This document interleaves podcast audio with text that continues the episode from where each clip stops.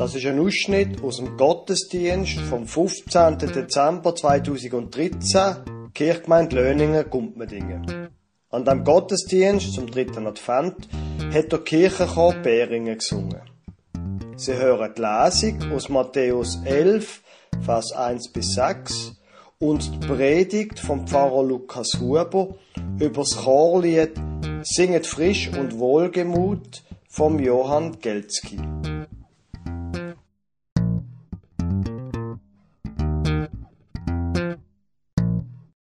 Die Weihnachtsgeschichte, die Adventsgeschichte nach dem Lukas fängt an mit einem alten Paar, wo ihm ein Kind versprochen wird, Elisabeth und der Zacharias. Das ist nach biologischem Wissen vollkommen unmöglich. Aber trotzdem, Elisabeth bekommt einen Bub und das ist der Johannes. Er tritt dann später, wo er groß ist, auf und wird bekannt als Johannes der Täufer. Er sagt den Leuten, sie sollen sich bessern, sie sollen so leben, wie das Gott will, weil der Erlöser kommt. Dann überwirft er sich mit dem Herrscher, mit dem Herodes. Und wie man das heute so macht, hat man das damals schon gemacht. Leute, die einem nicht passen, wenn man die Macht dazu hat, dann wirft man sie ins Gefängnis. Unter irgendeinem Vorwand wird er ins Gefängnis geworfen und dort sitzt er jetzt, der Johannes, und macht sich so seine Gedanken, weil er hört, dass Jesus Wunder tut und dass er öffentlich auftreten ist. Ich lese Ihnen aus dem Matthäusevangelium Kapitel 11 die ersten sechs Vers. Und es begab sich, als Jesus diese Gebote an seine zwölf Jünger beendet hatte, dass er von dort weiterzog, um in ihren Städten zu lehren und zu predigen. Als aber Johannes im Gefängnis von den Werken Christi hörte, sandte er seine Jünger und ließ ihn fragen, bist du es, der da kommen soll, oder sollen wir auf einen anderen warten? Jesus antwortete und sprach zu ihnen, Geht hin und sagt Johannes wieder, was ihr hört und seht. Blinde sehen und Lahme gehen, Aussätzige werden rein und Taube hören. Tote stehen auf und Armen wird das Evangelium gepredigt. Und selig ist, wer sich nicht an mir ärgert. Liebe gemeint, singet frisch und wohlgemut. Das tönt sehr schön, wenn der Chor das singt. Und Weihnachten ist ja auch etwas Schönes. Da wird ein Kind geboren. Und es gibt doch auf der Welt nichts Schöneres, als wenn ein Kind geboren wird. Das ist doch einfach großartig. Bei allen Problemen, die auf unserer Welt existiert, bei allem, was uns belastet, es wird ein Kind geboren, neues Leben entsteht, neue Hoffnung. Die Welt ist nicht zu Ende, es geht weiter. Wie großartig. Jetzt ähm, ist das mit der Geburt ja so ein bisschen eine Sache. Sie kennen die Geschichte wahrscheinlich. Die Bibel ist ein sehr realistisches Buch. Gerade gestern Abend haben wir in der Jugendgruppe uns die Geschichte noch mal ein bisschen genauer angeschaut. Und wir haben gemerkt, die Geschichte von Weihnachten, da hat sie so überhaupt nichts Romantisches dran. Da wird die junge Frau plötzlich schwanger und mit dem, dass sie schwanger wird, gerät sie in Lebensgefahr. Sie ist verlobt, das heißt, der Ehevertrag ist abgeschlossen und der Josef und seine Familie weiß, er hat nichts mit dem zu tun. Die Frau schwebt in Lebensgefahr. Im besten Fall wird sie nur ausgestoßen. Im schlimmeren Fall muss sie sich vor Gericht verantworten. Kein Wunder, muss der Engel nochmal kommen und dem Josef sagen, nein, nein, das hat alles seine Ordnung. Du kannst sie schon heiraten, keine Angst, das ist von Gott. Aber dann eben, die Geburt, die findet nicht daheim statt, umringt von der Familie. Das junge Paar muss nach Bethlehem. Das ist über 150 Kilometer, hochschwanger, zu Fuß. Da ist überhaupt nicht romantisch dran. Und dann, wo sie endlich, wo sie endlich zu dieser Geburt kommt, ist das in einem Stall. Und es ist niemand da, der hilft. Ihre Mutter ist nicht dabei. Keine Nachbarin, keine Hebamme, die helfen können. Irgendjemand in einer fremden Stadt, in einem fremden Dorf, müssen die beiden irgendwie schauen, wie sie zu Schlag kommen. Und kaum ist das gelungen, geht es schon weiter. Schon der nächste Traum. Josef, nimm die Frau und das Kind und gang fort. Der Herrscher will das Kind töten. Flücht nach Ägypten.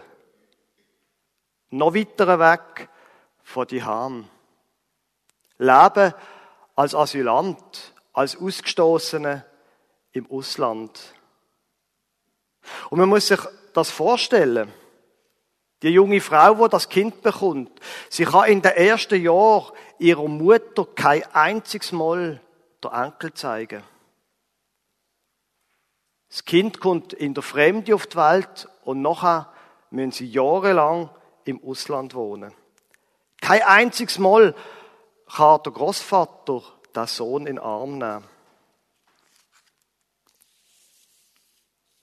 Wie passt das jetzt zusammen mit dem schönen Kirchenlied? Singet frisch und wohlgemut, lobet Gott das höchste Gut, der so große Wunder tut. Vielleicht passt aber die Geschichte von Weihnachten besser, als es uns lieb ist. Weihnachten ist ja so ein bisschen eine merkwürdige Zeit. Es ist die Zeit von der Harmonie. Und wir spüren, wie viel das da gespielt ist. Wie viel das da verdrängt wird. Es ist nicht alles in Ordnung in unserem Leben. Und bei jedem ist etwas anderes. Es ist überhaupt nicht in Ordnung. Wir kämpfen alle. Ein Teil von dem, das ist leicht erklärbar. Wir, meine Frau und ich, wir haben vier Kinder. Und bis wir dann alle Götti und Gottengeschenke gemacht hat, da ist wirklich kein Wunder, dass meine Frau manchmal fast durchdreht. Ein Teil von dem, was passiert in dieser Zeit, ist gut erklärbar und gut verständlich. Ein anderer Teil, da ist es nicht so leicht. Die Unruhe in uns drinnen, das Gefühl, dass man nicht genügt, das Gefühl, dass man irgendwie eben doch zu wenig geliebt werden, das Gefühl, letztlich ist eben doch alles ein Betrug, das unerklärliche Gefühl, andere haben doch das Bessere bekommen, etwas Besseres bekommen. Das Gefühl, einfach zu nichts zu kommen. Das Gefühl hat viele Namen. Von wo kommt das alles nur? Eigentlich sind wir doch gar nicht so schlechte Menschen. Wir geben doch unser Bestes. Und gleich immer wieder das Gefühl, und wir können es uns nicht erklären. Da müsste doch jemand einmal kommen und das alles wegnehmen. Irgendwie einfach auf die Seite räumen. Einfach wegputzen, dass wir neu könnten anfangen. Irgendwie müsste es doch jemand helfen. Und genau um das geht's in der Weihnachtsgeschichte.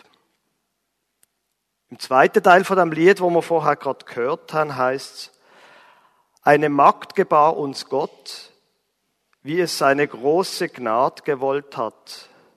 Eier, Eier. Heute uns erschienen ist der Herr Christ Immanuel, der uns selig macht und führt aus Tod und Höll.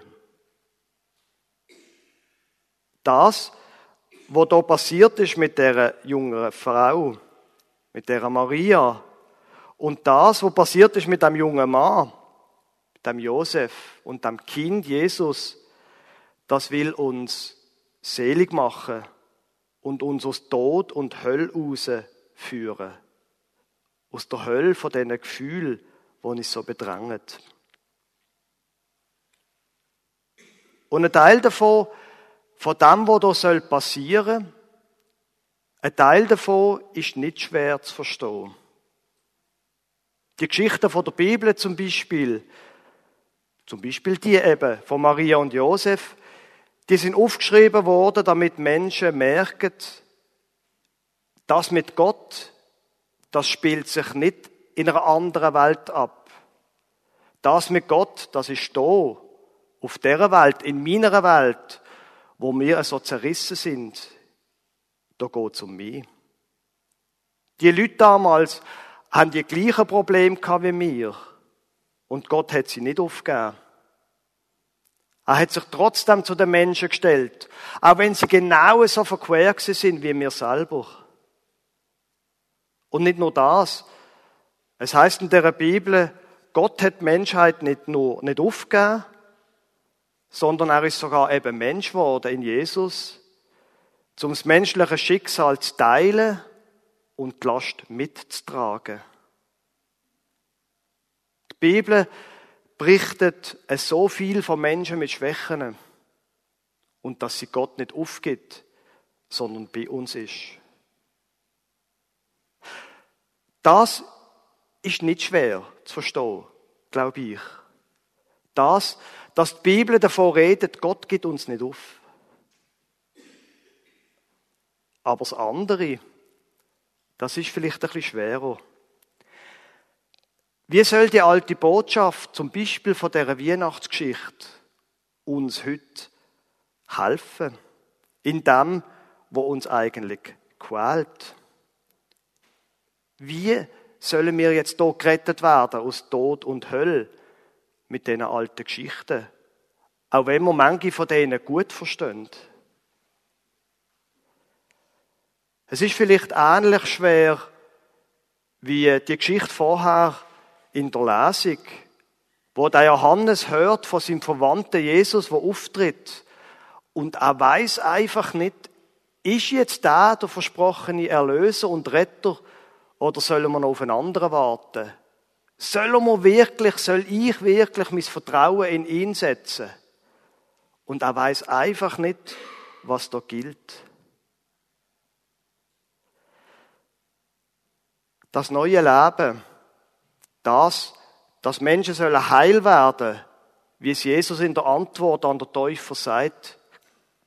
Das neue Leben soll etwas mit uns zu tun haben. Etwas komplett Neues soll es anfangen. Und das ist wirklich nicht so leicht zu verstehen. Das ist wirklich wie eine Art etwas Mystisches.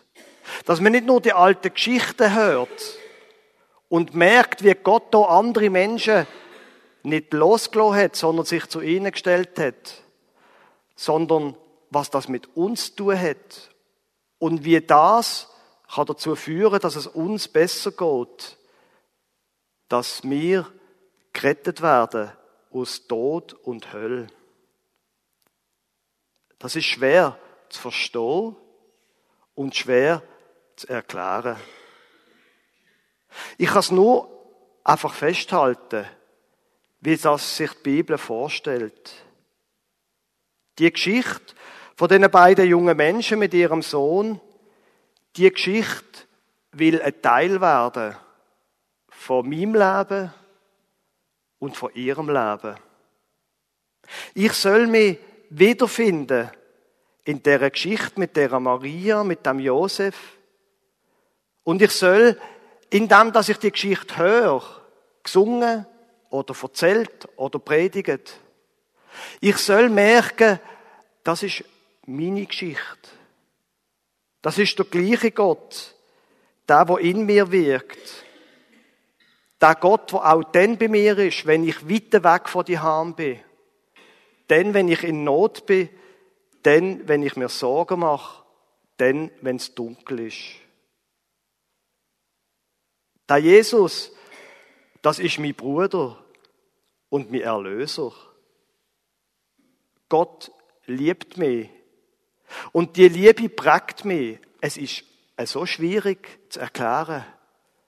Ich glaube, man kann es nur einfach ausprobieren. Blinde sehend und Lahme gönnt. Aussätzige werden rein und Taube hören. Tote kommen wieder zurück ins Leben und den Armen wird das Evangelium predigt. Das ist die Antwort von Jesus an Täufer. Und wenn die Geschichte uns etwas zu sagen hat, in dem nicht so leicht verständlichen Teil, dann wird die Geschichte zu einem Teil von meinem Leben. Gott meint es gut mit mir. Im ganzen Gewühl von der Adventszeit, im ganzen Gewühl von meinem Leben, sonst das ganze Jahr. Gott meint es gut mit mir und er lässt mich nicht sein. Er bleibt bei mir. Er haltet mich fest und treibt mich durch. Und wenn wir das können ein Teil werden lassen von unserem Leben, dann glaube ich, können wir auch wie eine Art innerlich einstimmen in die dritte Strophe. Schaut die lieben Engel an und tut, was sie haben getan. Singt mit ihnen das schöne Lied von Gottes Gnad und neuem Fried, mit Schallen und habt dran ein herzliches Wohlgefallen. Amen.